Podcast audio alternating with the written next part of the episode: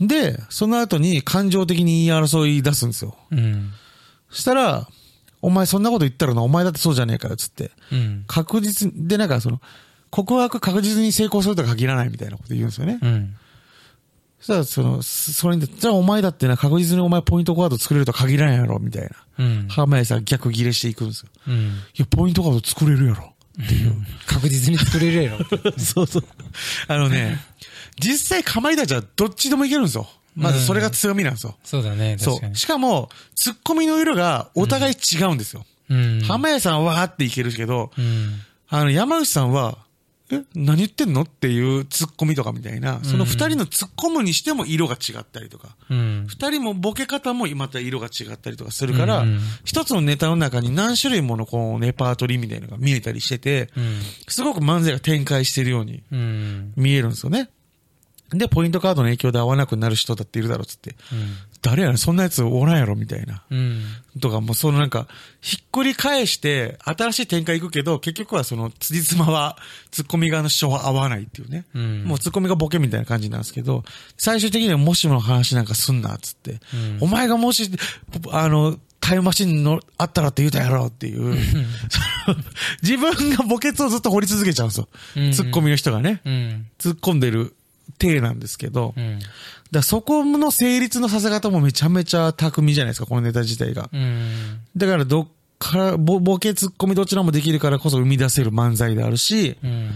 らその流れから最後その、最後もう何言ってるか分かんなかったでしょ最後のやり合い。セリフ聞き取れないけど。ちょっともったいな、ないんですよ。なんか、さ、お前今からポイント作っていけばいいじゃないかっつって、じゃあ、過去でポイント作ったら俺もずっとポイントを作り続けるからずっとこう行くだろうって言って、うん。マイクからすぐ離れてって、今俺にマイケル・ジャクソンさせたなっつってうん落ちるんですけど、うん。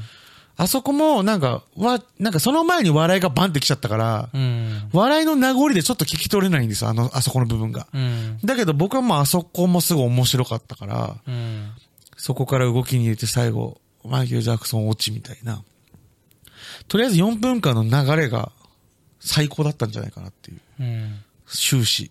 最後のところとかさ、まあ、セリフ聞こえな、聞き取れなかったけど、うんでも、あの、すごい言い争う、怒鳴り合う、んでもコミカルに見える。うん。で、あの、なんていうの、すごい面白い、うん。怒り方のうん。声の出方だから、結局何言ってるか分かんなくても、うんすっごい面白く聞こえるじゃない。そうそうなんですよ。だからそこら辺が、あの、言葉だけじゃなくて、ちゃんと全体的な表現として、あの、なんか作ってるのが、うんうんすごいなと思って。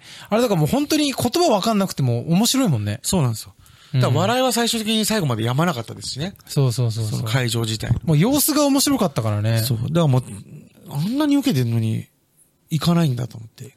その最終の3組。あと僕、個人的に好きなのは、僕結構枝葉のボケみたいなのも好きで見ちゃうんですけど、あの、こいつのマイナンバーさらされますようにとか。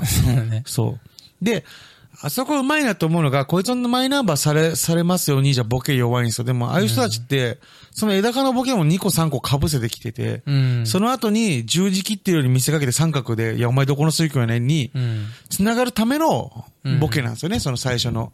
お前マイナンバーさらされればいいのにっていうのも、うん。それボケ1個で終わったら多分そんなに流れ的にはうんうまくいかないけど、そこで一回受けたのが、その、もう間髪入れずにもう三角をずっと切るんですよね。うん。そういうことによって、いや、ツッコミ、1個目のボケからその次のボケまでの間髪がめちゃめちゃ短いんですよ。うん。だからこう、トントンって言ってる感じがして、見てる側ももう笑いが勝手に、うん。こう、増長されちゃうというかう、ん。うん。もう向こうの、もうやりたいままに、お客さん側も完全に笑わされてたんじゃないかなと思ってたんで、これはもういったなと思ったんですよ。もう多分、二人が思ってる通りの展開うん。と受け方だったんじゃないかなと思ったんで、うん。いったと思ったんですけどね。ねうん、言ってほしかった。いや、ああいう人たち霜、降り明星さんと、和牛さんと、あとなんだっけ？ジャルジャル。ジャルジャル。あ、そうなんだね。正直、もう僕は日本とも面白い人に行ってほしいんですよ、決勝に。うん。で、確実にそう思えるのってかまいたちと和牛だったんですよね、やっぱ。ねあの大会って。なんか安心感。これきっと2本目も面白いの、うん絶対用意されてるなって、心から思えたのはその2組だけだったんですけどう。ん。でもなんか、やっぱりさ、M1 って、うん。他の漫才の番組とちょっと違う、結構最初から本当に大技で勢いあって、もう、パパパパパっていきなりフルスロットルみたいなさ、ねものじゃないとさ、決勝に行けないじゃん。うんだから、最初のつかみで、あの、時間かけるうん。のが和牛さんとさ、うん。あの、あかまいたちさんそうですね。で、他ちょっと覚えてないけど、うん。でも、あれなんじゃない？やっぱ、最初のつかみ時間かける組はやっぱり一組ぐらいしか行かないと思うんだよね。まあそうか。うん。だからそれで考えると、やっぱりその、最初からフルスロットルで行かないっていうことには、M1 に関してはすごい、あの、あなんていうの、リスクが高いとうね、ん。思うんだよね。なるほどね。うん。まあそうだね。系統、その系統における一組しか上に上がらない可能性がね、そうそうそう。あるから。ちょっとスタイルが被ると、そうだね。なんかもしれないですね。うん。4分ってね、短いもんね。短いです。本当に短いです。うんということで、かまいたちさんに関しては、はい。まだ何かあれば。まだ何があれば。はい。はい。大丈夫です。以上です。ありがとうございました。はい。